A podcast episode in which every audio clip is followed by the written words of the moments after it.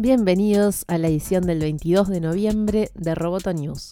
Este podcast es presentado por Mundial, estudio de diseño e identidad visual. Vamos con las noticias. Apple adquirió a Silk Labs, una startup de inteligencia artificial fundada por el ex CTO de Mozilla, Andreas Gall. Según The Information, la compra podría servir a Apple para reforzar su línea de productos para el hogar y para mejorar el asistente de voz Siri, por ejemplo.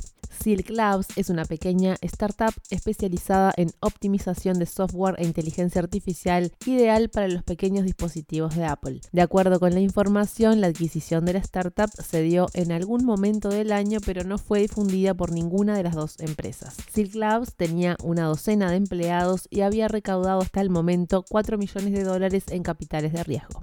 Huawei se sumó a las pantallas plegables con tecnología 5G y mostró el dispositivo a sus altos cargos en Corea del Sur. Ya había trascendido que Huawei intentaría lanzar su dispositivo plegable antes que Samsung, aunque la segunda se adelantó con un prototipo hace pocas semanas. Ahora se estima que la compañía asiática desvele su nuevo modelo en la próxima edición del Mobile World Congress que tendrá lugar en febrero. Entre los detalles que salieron a la luz es el tamaño de la pantalla que tendría 8 pulgadas y que el dispositivo usará una interfaz de Android que cambie el modo en que se ven las aplicaciones según cómo se sujete el móvil. A diferencia del modelo de Huawei, el dispositivo de Samsung no usará la tecnología 5G.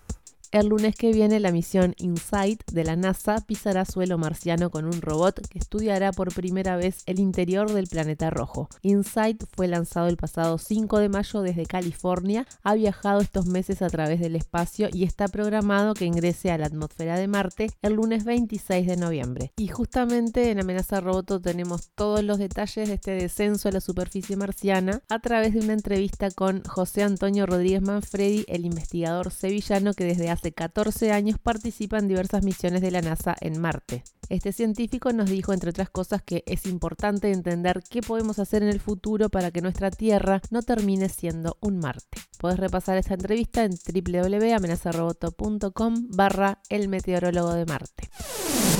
Roboto News es parte de Dovcast. Te invitamos a seguirnos en www.amenazaroboto.com, arroba amenazaroboto y facebook.com barra amenazaroboto. Hasta la próxima. Roboto News. Periodismo Tech.